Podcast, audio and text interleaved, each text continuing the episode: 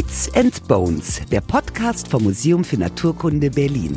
Wissen aufs Ohr in Kooperation mit der Berliner Sparkasse. Also da gibt es ganz unterschiedliche Vorstellungen, die ein ganz anderes Verständnis von der Natur haben und die für uns sehr, sehr wichtig sind zu begreifen, wenn es darum geht, einen angemessenen Umgang auch mit naturkundlichen Sammlungen, gerade aus kolonialen Kontexten zu finden, müssen wir das verstehen, welche unterschiedlichen Bedeutungen und welche unterschiedlichen Beziehungen an diese Objekte geknüpft sind. Wir haben bei Beats in Bonn schon oft über die Sammlungen des Museums gesprochen. Selten ging es dabei um die Herkunft der 30 Millionen Objekte. Aber genau das ist ein sehr wichtiges Detail. Denn einige der Sammlungsstücke fanden ihren Weg in die Sammlung zu Zeiten der Kolonialherrschaft, mit anderen Worten im Unrechtskontext. Am Museum für Naturkunde stellen sich Forschende nun der Vergangenheit. Es ist Zeit, Verantwortung zu übernehmen. Nur wie? Ein schwieriges Thema, das bei Miriam und Katja aber in guten Händen ist.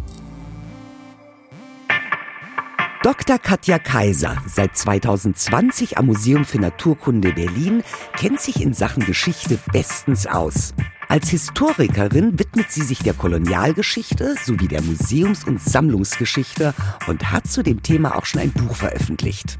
Aber Katja schreibt nicht nur, sie liest auch gerne, wenn es sich dabei um gute Romane handelt. Am Wochenende flieht Katja gerne mal ins ruhige Berliner Umland. Da tankt sie Kraft und entdeckt träumerische Plätze zwischen grünen Wäldern und einsamen Seen. Dass gute Bücher und Natur ein wunderbarer Ausgleich zur Arbeit sind, da dürfte auch ihre Kollegin Miriam zustimmen. Miriam Korun ist Kulturwissenschaftlerin.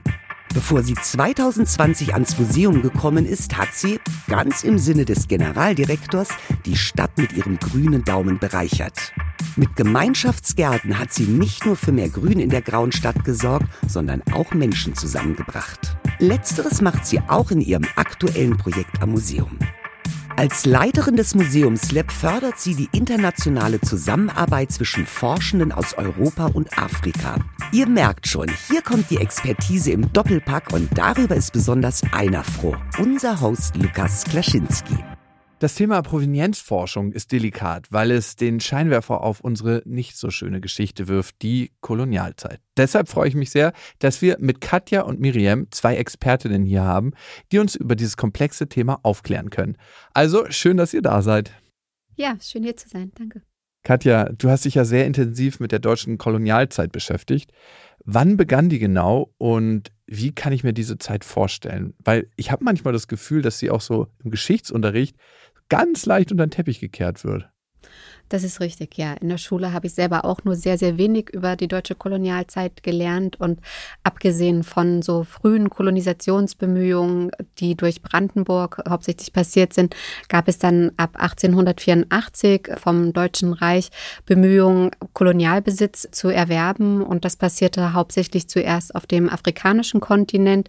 Dort wurden Gebiete in Besitz genommen, also Togo, Kamerun, die Kolonie Deutsch-Ostafrika, das ist heute Tansania, Ruanda und Burundi und die Kolonie Deutsch-Südwestafrika, das heutige Namibia. Das waren die Gebiete auf dem afrikanischen Kontinent und dazu kamen dann Besitzungen im Pazifik, unter anderem Samoa und Teile von Papua-Neuguinea und es gab auch noch ein Pachtgebiet in China. Das ist sehr bekannt durch die Kolonialstadt Tsingtao, die sich dort in diesem Pachtgebiet Kyochu befand. Also das sagt äh, vielen vielleicht noch etwas. Und ja, das ist sehr merkwürdig, dass es eben gerade im Schulunterricht Schulunterricht auch nicht so eine große Rolle spielt, weil man muss sagen, dass das Deutsche Reich zu der Zeit, wenn man auf die Fläche des Kolonialbesitzes schaut, wirklich die drittgrößte Kolonialmacht war, nach den Briten und wow. nach den Franzosen. Das hat man überhaupt nicht auf dem Schirm. Also wenn man darüber nachdenkt, das ist ja Wahnsinn. Und heute, wie spürt man das, wenn man heute darauf guckt? Ich glaube, es gibt ganz, ganz viele Spuren des Kolonialismus und der deutschen Kolonialherrschaft in den ehemals kolonisierten Gebieten. Ich habe mich ja sehr viel mit der Naturkunde beschäftigt und auch mit der Botanik. Und das ist beispielsweise so durch den Transfer von Pflanzen in die Kolonialgebiete und den Aufbau von großen Plantagen, die eben Monokulturen sind, haben sich die Landschaften und auch die Wirtschaftsweise in den Kolonialgebieten enorm verändert. Und es ist auch eine bis heute bestehende Abhängigkeit vom Weltmarkt eben in dieser Zeit in Kraft gesetzt worden, die bis heute fortwirkt. Das sind jetzt vielleicht so Spuren, die man, wenn man jetzt speziell auf die Natur und die Landschaften schaut, eben auch sieht. Aber selbstverständlich hat die deutsche Kolonialgeschichte gerade für die kolonisierten Gesellschaften, für die Menschen vor Ort eben bis heute ganz traumatische Auswirkungen auch. Das sehen wir gerade in der Diskussion um menschliche Überreste, die in der Kolonialzeit aus verschiedenen Kolonialgebieten in deutsche Museen gebracht wurden und ja, wo bis heute eben die Ahnen von kolonisierten Bevölkerungsgruppen in den deutschen Museen noch liegen oder weltweit in den hm. Museen des globalen Nordens, muss man ja. sagen.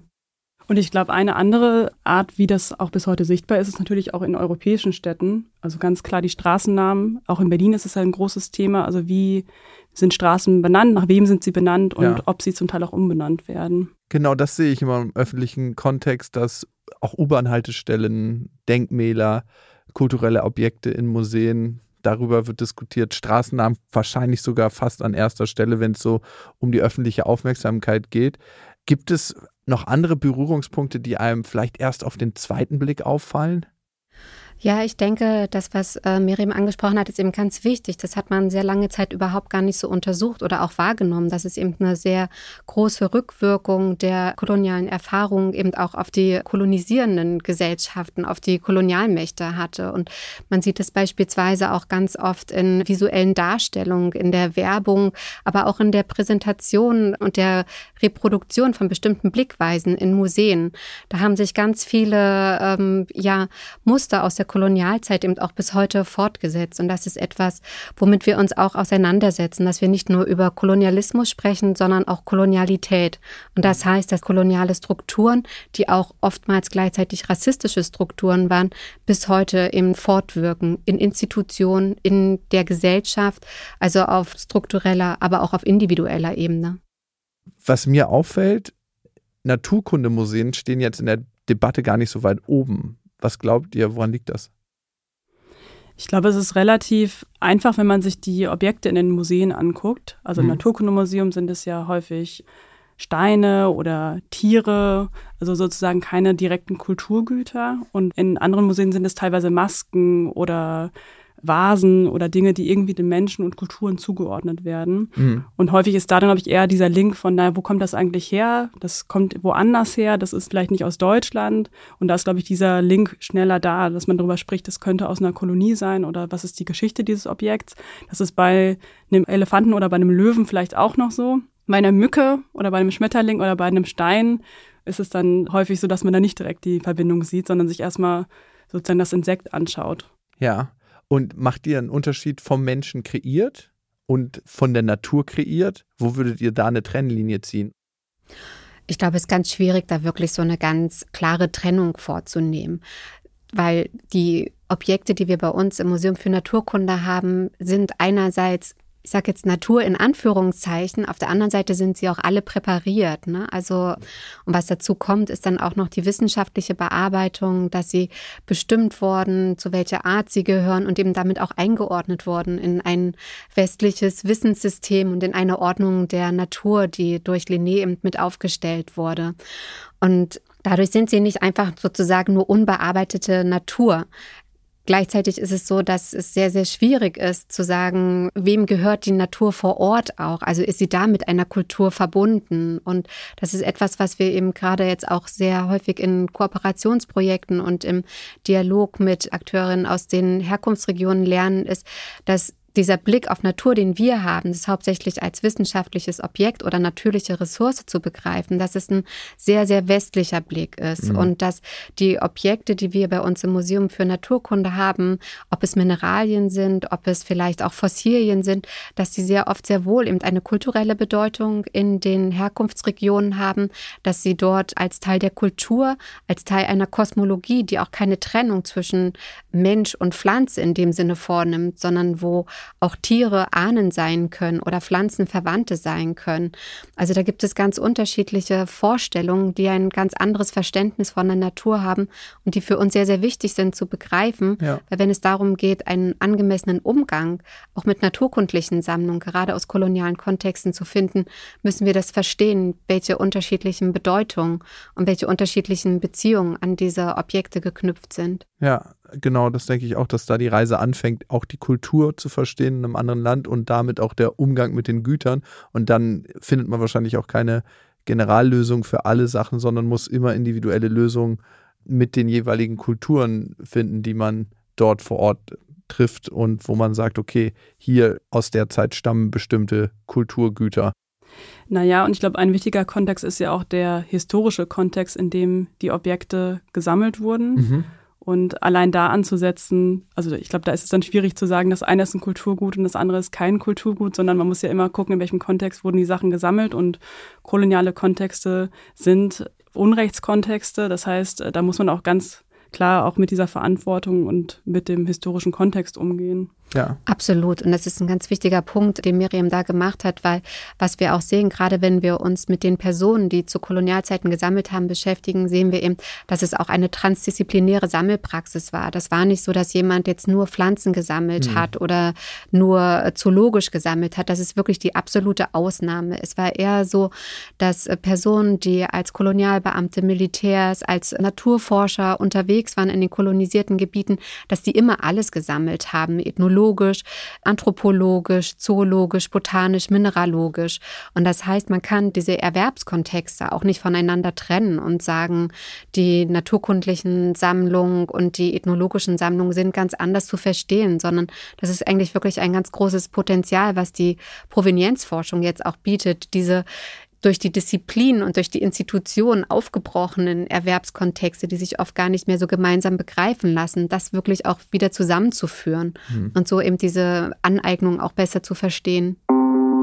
Im 19. Jahrhundert ist mit der europäischen Expansion eine wahre Sammelwut ausgebrochen. Ihr erinnert euch vielleicht an unsere Architekturfolge mit Jutta Helbig. Das Museumsgebäude ist aus allen Nähten geplatzt, weil die Sammlung immer größer und größer wurde.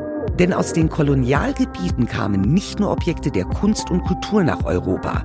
Der Drang nach Wissen wurde immer stärker und damit auch das Bestreben, die Wunder der Natur zu ergründen. Unter den gesammelten Objekten waren aber nicht nur Pflanzen oder Tiere, auch menschliche Schädel und Gebeine waren dabei, sogenannte Human Remains.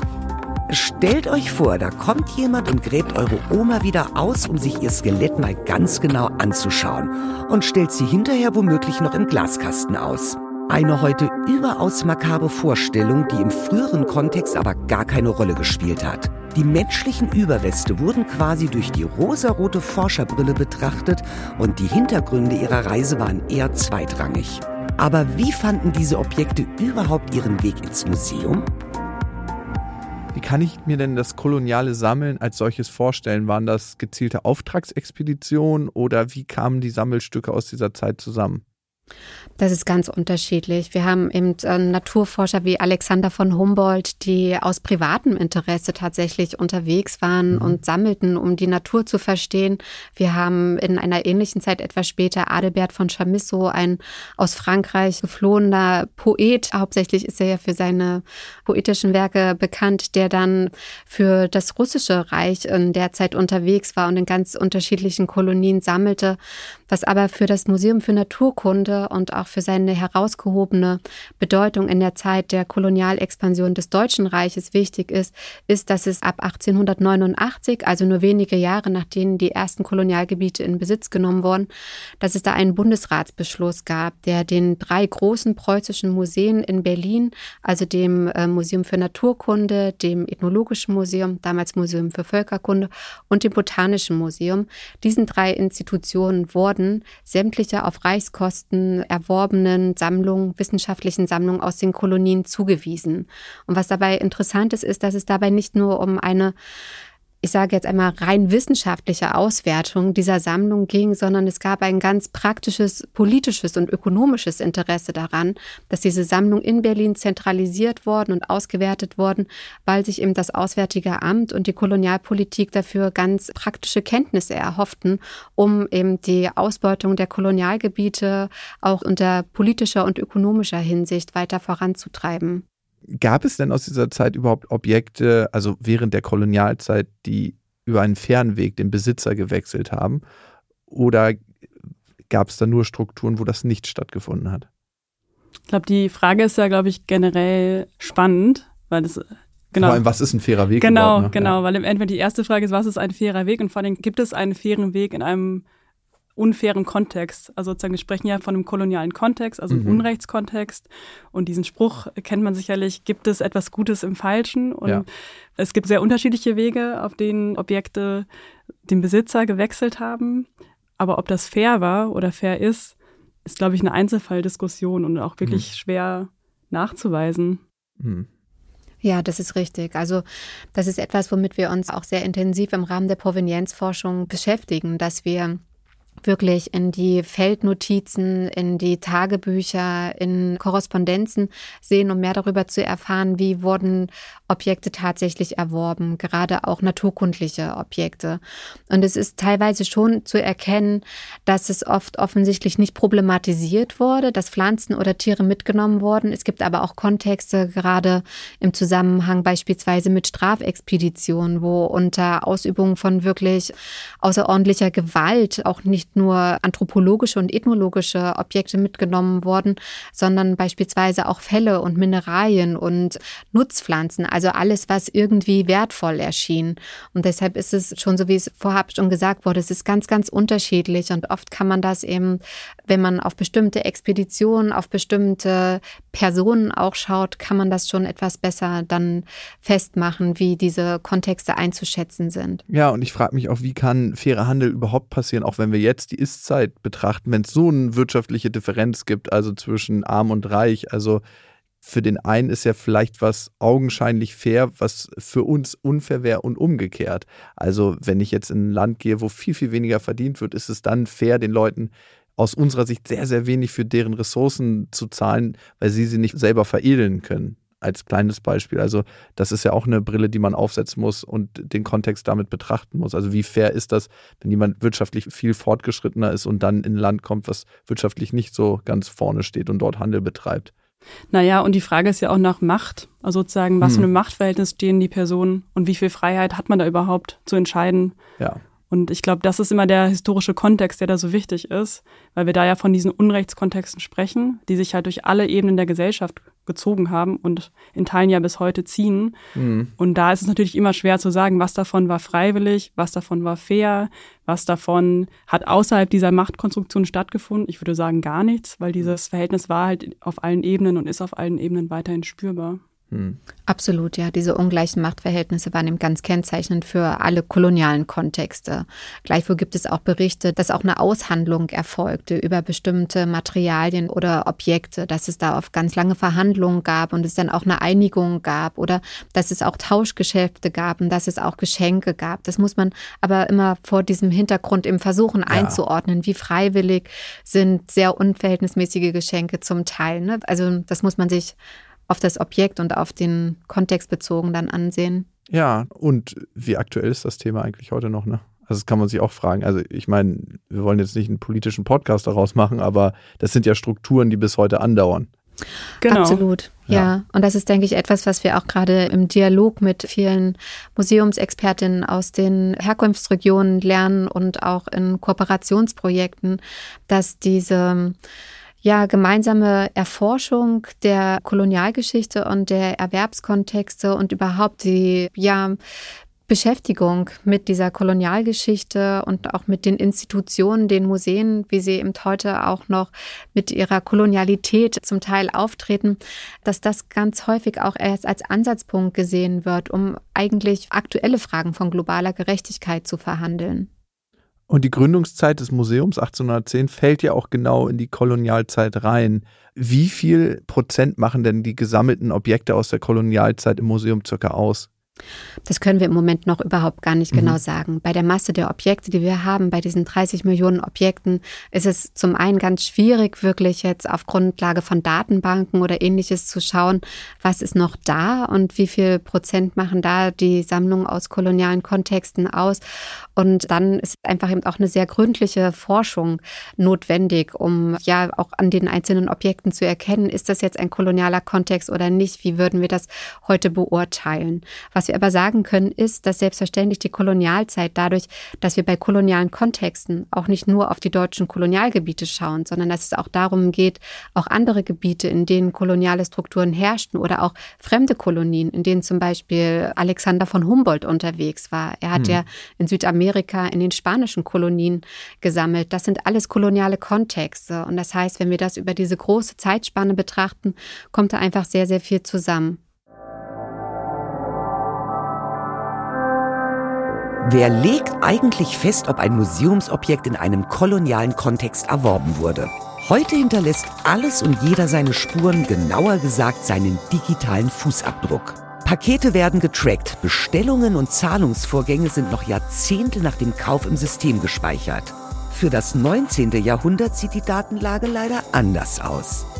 Da gibt es vielleicht Tagebucheinträge, ein paar Zeichnungen und handgeschriebene Notizen, später sogar auch ein paar Fotos.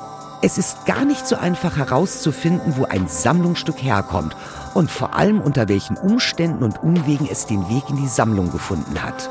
Deshalb gibt es die Provenienzforschung. Da werden die klassischen Wer, wie, was, wo und warum Fragen ermittelt. Am Museum für Naturkunde setzen sich gleich mehrere Forschungsprojekte mit der kolonialen Provenienz der Sammlung auseinander. Der Museumsbund hat einen Leitfaden erstellt, der beim Umgang mit Sammlungsstücken aus kolonialen Kontexten helfen soll. Wie das speziell in den Naturkundemuseen funktioniert, das erarbeitet Katja gerade. Aber ist Provenienzforschung am Naturkundemuseum eigentlich ein neues Forschungsgebiet? Das Thema, was wir heute diskutieren, dafür ein Bewusstsein zu schaffen und dieses Bewusstsein erwachen zu lassen, das ist ja eigentlich erst in den letzten zehn bis fünf Jahren von der Zeitspanne so richtig hochgekommen, habe ich das Gefühl, wenn man so auf Medienberichte guckt. Woran liegt das, glaubt ihr? Seit wann gibt es denn Provenienzforschung im Museum für Naturkunde? Wie lange wird das schon betrieben? Ja, ich glaube, wichtig ist zu sagen, es gibt ja schon viel, viel länger als fünf oder zehn Jahre Aktivistinnen und Aktivisten, mhm. die sich auch ganz klar in diesem Kontext positionieren und die immer wieder sagen, es ist wichtig, diese kolonialen Kontinuitäten aufzuarbeiten, aufzudecken und auch in den Institutionen, in den Städten, in den Straßennamen, in allen möglichen Ebenen der Gesellschaft sichtbar zu machen. Also das ist nicht erst seit fünf bis zehn Jahren.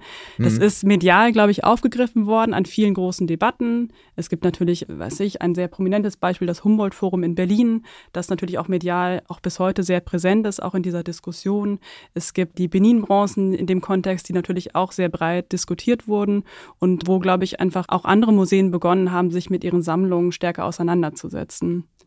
Ja, und neben den Bemühungen aus der Zivilgesellschaft, die erwähnt wurden, gab es natürlich auch in den letzten Jahrzehnten auch verstärkt eine wissenschaftliche Beschäftigung mit der Frage von Museen, mit der Sammlungsgeschichte, Institutionengeschichte im Zusammenhang mit Kolonialismus, die eben an den Universitäten stattgefunden hat, aber auch schon immer oder schon über sehr, sehr viele Jahre an den Museen selbst auch. Und Provenienzforschung bedeutet in erster Linie erst einmal auf die Herkunft der Objekte zu schauen. Und mhm. wenn man sich das am Museum für Naturkunde ansieht, gibt es das einfach wirklich auch schon seit Jahrzehnten, dass über die Geschichte der Sammlung auch geforscht und publiziert wurde und dass beispielsweise die Kustoden, die Teile der Sammlung betreuen, natürlich auch immer geschaut haben, wann wurde ein Objekt wo erworben, weil das auch wichtig war für auch naturwissenschaftliche Fragestellungen, um zu sehen, wo ist eine Art in einer bestimmten Zeit auch vorgekommen. Also das waren schon Fragen, die die Kollegen und Kolleginnen im Haus schon seit ganz, ganz vielen Jahren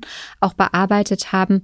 Was sicherlich neu ist, ist eben diese politische und historische Komponente, dass einfach noch genauer hingeschaut wird, was sind diese Erwerbskontexte, wie kann man sich diese Aneignung mhm. von den Objekten vorstellen. Das ist etwas, was vorher nicht in dem Maße gerade in naturwissenschaftlichen Museen stattgefunden hat. Und woher kommt die Entwicklung aus eurer Sicht? Also, weil da gibt es ja schon eine neue Entwicklung, das nochmal anders zu betrachten.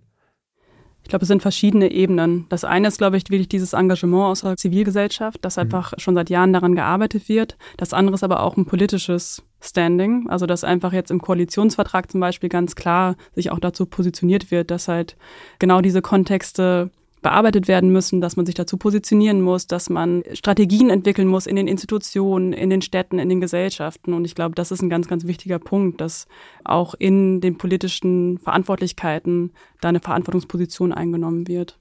Hm. Ich sehe das auch so, dass das eigentlich sehr viele Entwicklungen sind, die zusammenfallen. Und inzwischen gibt es ja auch ein, ja, schon sehr gut ausformulierten politischen Rahmen auch für die Forderung, eben Provenienzforschung an Museen zu betreiben, Transparenz auch hinsichtlich der Bestände und ihrer Herkunft, ja, das einfach auch zu kommunizieren und auch überall zugänglich zu machen. Und selbstverständlich gibt es auch die Forderungen aus den Herkunftsländern selbst, die mit dazu beigetragen haben, dass dieses Thema auch ein größeres öffentliches Bewusstsein, aber auch in den Museen gefunden hat. Und am Museum für Naturkunde selbst wird ja schon seit sehr vielen Jahren eben auch direkt zu kolonialen Objekten wie dem Giraffa Titan auch gearbeitet, der ja sehr prominent mhm. auch im Museum ist ja. und wo sehr, sehr gut dargestellt ist, wie diese kolonialen Kontexte auch zu verstehen sind. Am Museum lagern 30 Millionen Objekte, also eine ganze Menge. Wie geht ihr davor, wenn ihr jetzt herausfinden wollt, ob beziehungsweise vor allem welche Objekte aus der Kolonialzeit stammen? Es gibt ja verschiedene Zugangswege. Zum einen wie wir gesagt hatten, der Brachiosaurus oder der Giraffa Titan ist mhm. eben als sehr prominentes Objekt natürlich in den Fokus geraten und es gibt in dem Leitfaden des Deutschen Museumsbundes zum Umgang mit Sammlungsgut aus kolonialen Kontexten auch Vorschläge, wie Museen priorisieren können. Und da gehört zum einen dazu, dass Objekte aus den deutschen Kolonialgebieten priorisiert werden, weil die deutschen Institutionen da eine besondere Verantwortung auch haben, gerade die Herkunft dieser Objekte aufzuklären. Dann ist eine weitere Priorisierung auf Objekte aus Gewaltkontexten zu schauen, wenn eben klar ist, dass da Zusammenhänge beispielsweise mit Kolonialkriegen sind oder mit sogenannten Strafexpeditionen.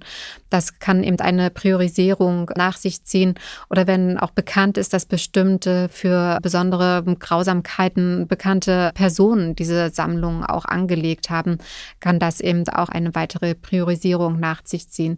Selbstverständlich geht es auch darum, die Interessen der Herkunftsländer zu berücksichtigen. Mhm. Wenn es Restitutionsforderungen gibt oder wenn es Nachfragen gibt, beispielsweise welche Objekte habt ihr aus Kamerun, das kann dann eben wieder auch eine weitere Priorisierung nach sich ziehen. Und und ich denke, für uns ist es wichtig, dass wir da ganz offen sind und dass wir auch ja verschiedene Zugänge da ermöglichen. Und ich glaube auch realistisch sind. Also wenn wir von 30 Millionen Objekten sprechen, kann man sich vorstellen, dass eine Provenienzforschung von 30 Millionen Objekten unmöglich ist. Also hm, vor allem, ja, das ist, äh, ich glaube, das muss man sich einfach klar machen, dass wir über eine Menge von Objekten sprechen, die nicht heute und nicht morgen und nicht übermorgen so erforscht sein können, dass man da die Provenienz in jedem Detail mitteilen kann. Mhm. Und ich glaube, das ist halt auch nochmal ein wichtiger Punkt, warum, wenn man über Provenienzforschung spricht, das wird ja dann häufig so, als das ist jetzt unser, unser Werkzeug, das machen wir jetzt und da tragen wir jetzt mit bei, dass sich diese Prozesse verändern.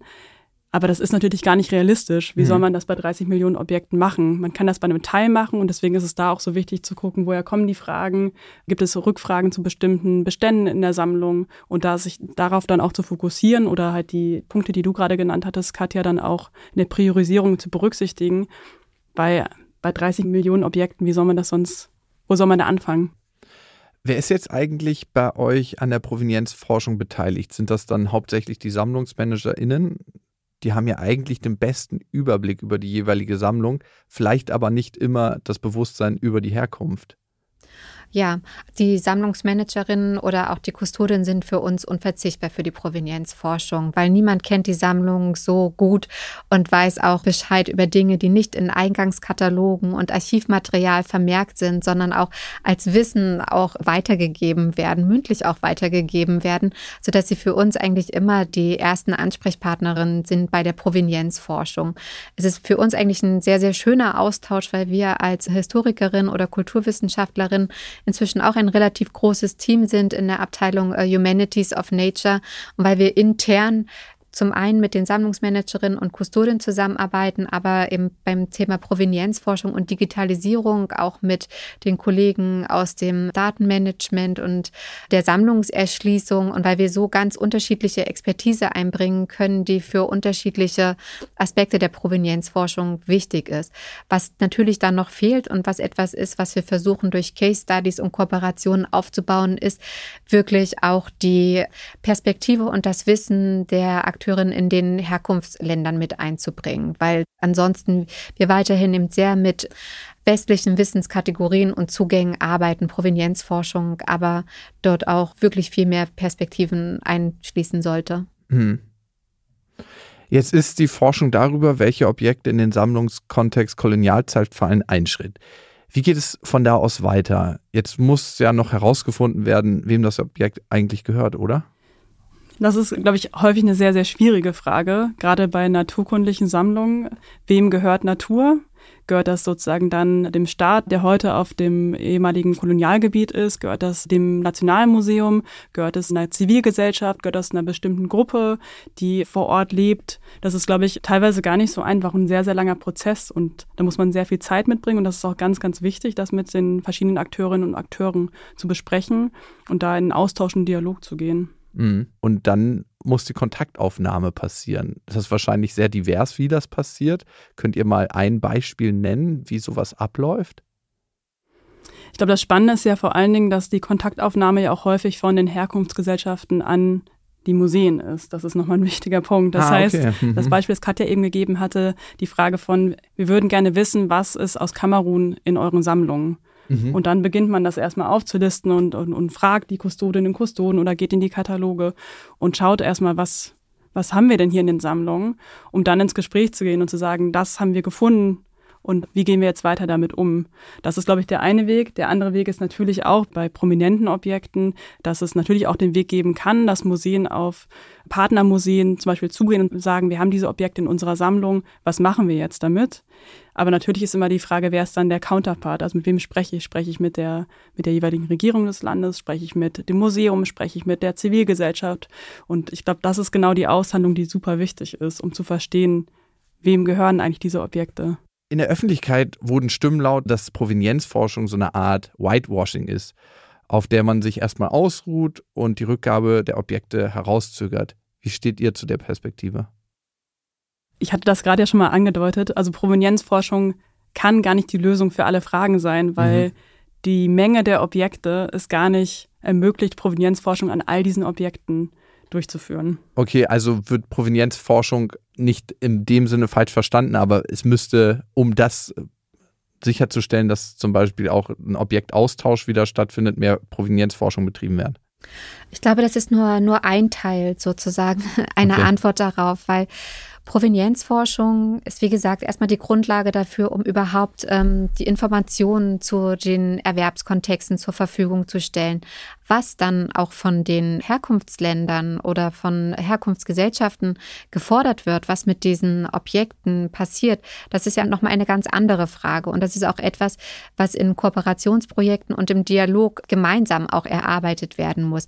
Ich denke, es ist eine Verkürzung auch der gesamten Debatte, immer davon auszugehen, dass Provenienzforschung oder überhaupt diese ganze Debatte über Sammlungsguts aus kolonialen Kontexten immer als einzige Lösung die Restitution von Kulturgütern oder Objekten nach sich ziehen muss. Das ist inzwischen sehr viel diverser gestaltet und was gefordert wird, auch vom Leitfaden des Deutschen Museumsbundes, ist, dass die Museen zumindest lösungsoffen, also bereit sind, in Gespräche zu gehen, wo es ganz unterschiedliche Lösungen am Ende irgendwie auch geben kann.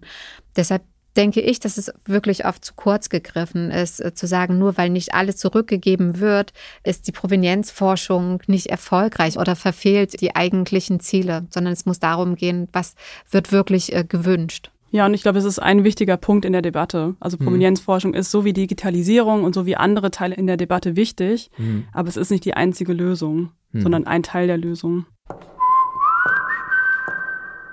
Die Angst, dass wir am Ende in einem leeren Museum stehen, liegt auf der Hand. Eine Rückgabe der Sammlungsobjekte ist aber eben nicht immer Resultat der Provenienzforschung. Es gibt viele Alternativen zur Restitution, von Leihobjekten, Wanderausstellungen bis hin zu Forschungskooperationen. Aber vor allem muss an der Lösung gemeinsam gearbeitet werden. Dafür braucht es den Austausch mit den Herkunftsländern und seinen Institutionen. Wie so eine Zusammenarbeit aussehen kann, das weiß Miriam. Miriam, du bist als Projektleiterin auch beim Museumslab dabei. Um was geht es da bei diesem Projekt? Ja, das Museumslab ist ein Programm für afrikanische und europäische Museumsmitarbeitende, die sich zu den Themen Learning und Unlearning, also gemeinsames Lernen, Austausch, Netzwerken und Weiterbildung in verschiedenen Formaten zusammensetzen, digital und in Präsenz und verschiedene Themen diskutieren, die die Arbeit in einem Museum betreffen. Und wer ist daran alles beteiligt? Also wir haben in diesem Jahr 52 Teilnehmende, 26 afrikanische und 26 europäische Mitarbeitende aus verschiedenen Museen und Institutionen, die in drei verschiedenen Modulen miteinander in den Austausch treten. Also das erste Modul ist digital. Da geht es um Entangled Histories and the Future of Cultural Memory. Das zweite Modul wird in Präsenz in Berlin stattfinden. Der Fokus sind da Collections and Research und Communication and Management. Im Anschluss gibt es eine Residency an einem der 29 europäischen Partnermuseen. Und das dritte Modul wird dann mit dem Fokus Transformation, also was bedeutet Transformation im Kontext Museum, in Kapstadt stattfinden. Das Modul wurde von der University of the Western Cape geplant und gemeinsam mit dem Goethe-Institut in Kapstadt umgesetzt. Während der gesamten Phase werden die Teilnehmenden in Kleingruppen an Projektideen arbeiten, die sie dann auch am Ende des dritten Moduls in Kapstadt vorstellen werden. Klingt nach einem Projekt, wo es äh, wenig Kapazitäten gab, wenn man da auf die Liste wollte, ne? weil es wahrscheinlich ziemlich populär war, schon allein wegen dem Austausch und dem Reisen. Also du kannst ja dann auch reisen mit dem Projekt, oder? Genau, also wir haben sehr viele Bewerbungen gehabt auf die, ja, auch nicht wenigen Plätze, aber auf die Plätze, das in jedem Fall. Wir werden aber auch in den Folgejahren das Programm weiterentwickeln. Also es wird noch weitere Möglichkeiten geben, daran teilzunehmen. Zum Beispiel ein Punkt wird sein, dass wir im Folgejahr auch Residencies in Afrika und in Europa stattfinden lassen wollen. Wir arbeiten zusammen mit dem DAD und dem äh, Masterstudiengang Museum Studies und Management der HTW Berlin mhm. und der afrikanischen Beratergruppe The Advisors. Und genau, sind dabei immer wieder auch dabei, das Programm weiterzuentwickeln und zu evaluieren. Was sind denn eure Ziele mit dem Projekt?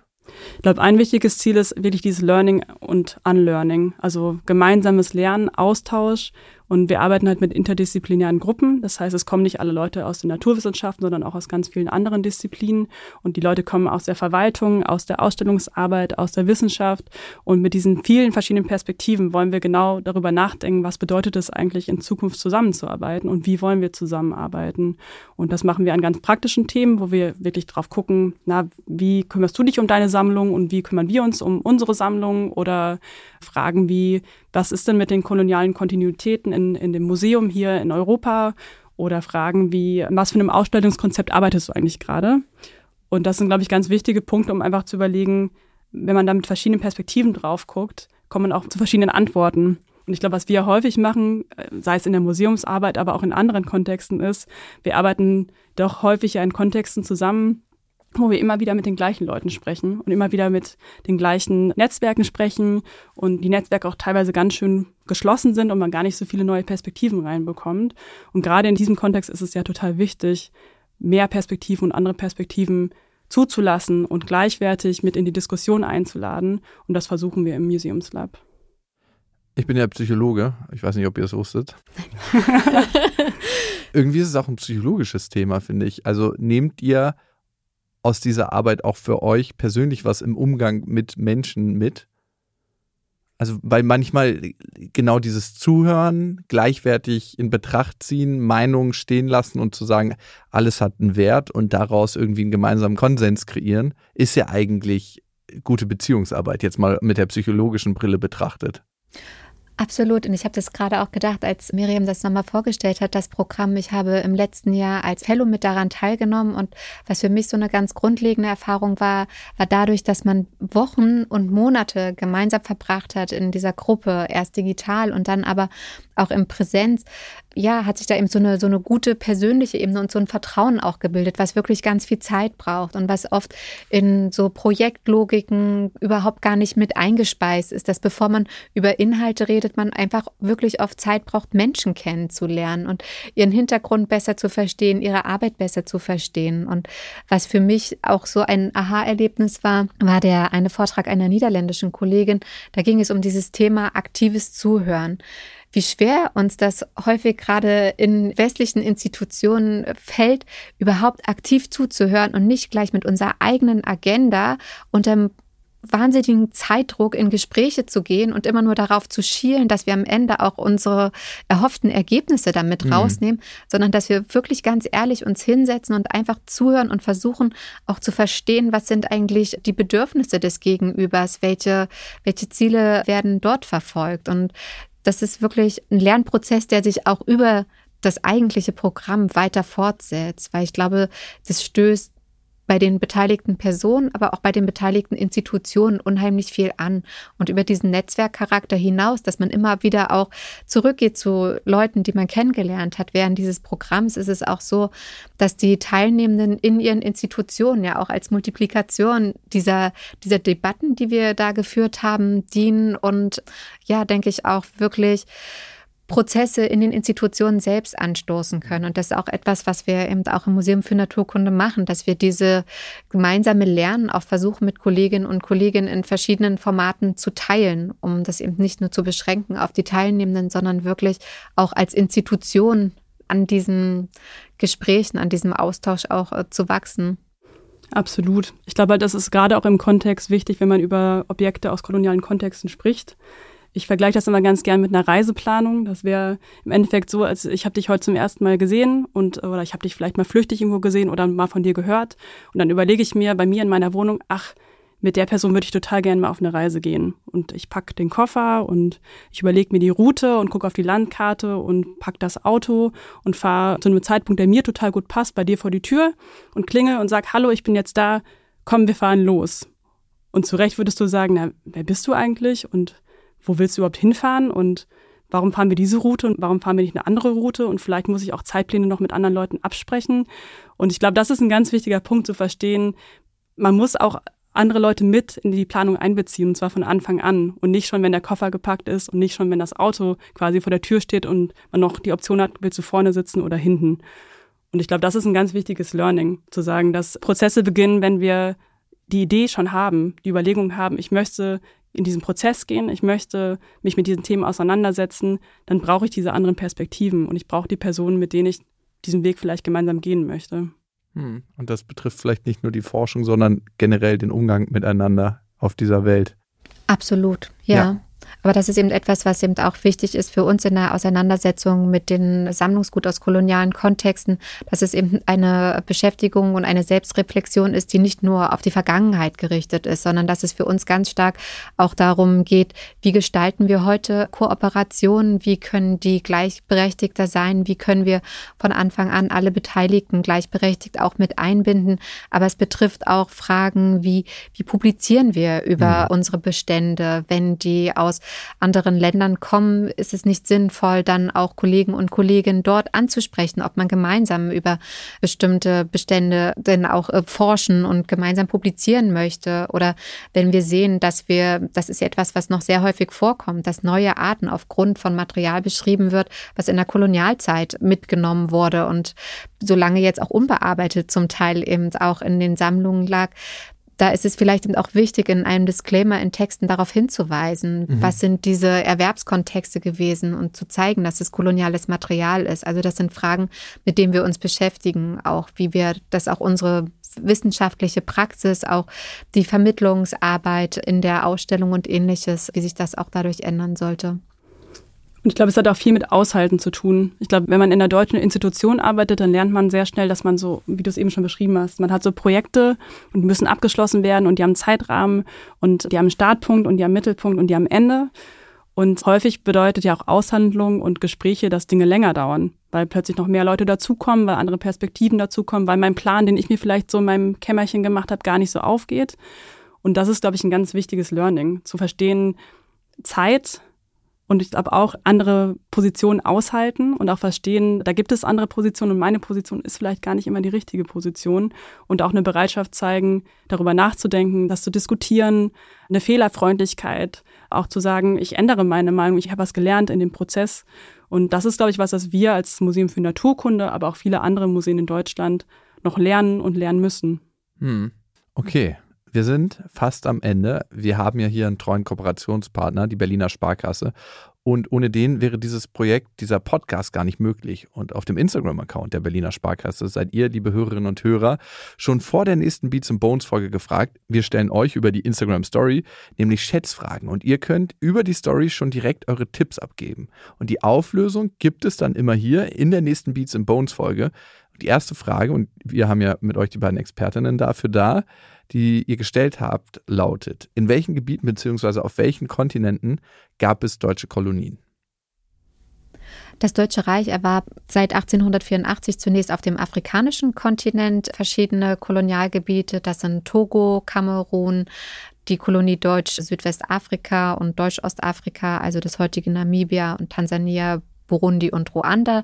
Dann gab es noch deutsche Kolonien im Pazifik, unter anderem Samoa und Teile von Papua-Neuguinea. Und es gab das Pachtgebiet in China, das Pachtgebiet Kiautschou. Wer waren die drei kolonialen Großmächte? Die Briten, Franzosen und an dritter Stelle, wenn man auf die Fläche guckt, sind es auch die Deutschen gewesen. Das sind die drei um die Jahrhundertwende vom 19. zum 20. Jahrhundert die größten Kolonialmächte gewesen. Haben die deutschen ForscherInnen auch in nicht-deutschen Kolonialgebieten gesammelt? Es gab sehr viele Forscher und Forscherinnen, hauptsächlich aber Männer natürlich in dieser Zeit, die in ganz unterschiedlichen kolonialen Kontexten, in Australien beispielsweise, in den spanischen Kolonien in Südamerika oder auch in von Russland kolonisierten Gebieten in der Beringsee und ähnliches gesammelt haben. Liebe Miriam, liebe Katja, vielen Dank für diesen Einblick heute. Gerne. Gern.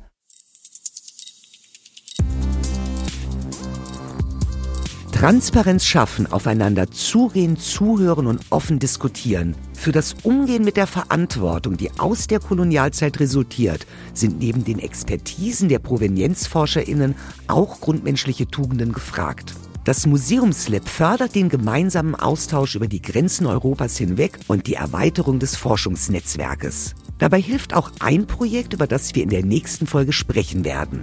Projektleiterin Jana Hofmann arbeitet nämlich an der Zukunft der Museumssammlung. Ihre Vision? Sammlungen digitalisieren und die Forschung besser vernetzen.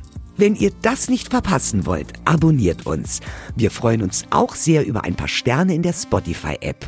Bis zum nächsten Mal. Tschüss. In freundlicher Produktionsunterstützung der Auf die Ohren GmbH.